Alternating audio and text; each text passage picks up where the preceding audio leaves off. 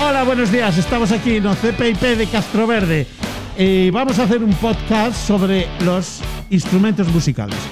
Tengo aquí un grupo de chicos y de chicas que están en tercero de la ESO y nos vamos a presentar. Hola, son Claudia Freire.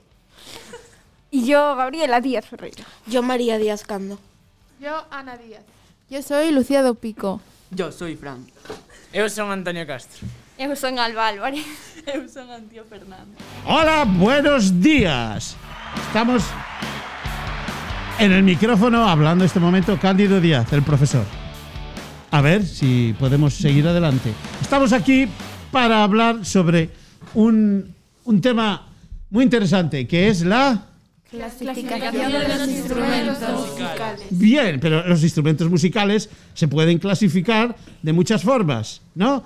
Se clasifican por sus características más comunes, pero hay dos formas de clasificarlas, que son la primera, Según su uso en la orquesta.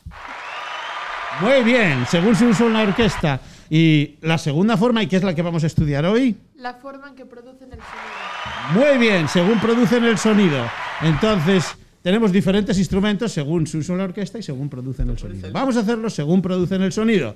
Eh, entonces, según la forma que producen los sonidos los instrumentos, los instrumentos musicales pueden ser, Gordófonos.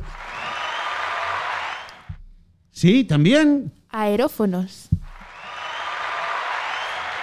muy bien, pueden ser también, Idiófonos. Muy bien. Tenemos, además, Membranófonos. Membranófonos. Muy bien. Entonces, aquí todo el mundo lo dice muy bien. Eh, seguimos. Eh, hay otros más que nos quedan por ahí. Y son los Electrófonos. electrófonos. Y además...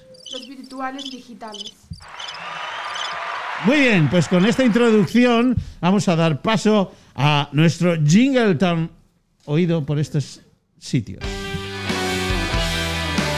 Buenos días. Buenos días. Adiós. Hasta otro día.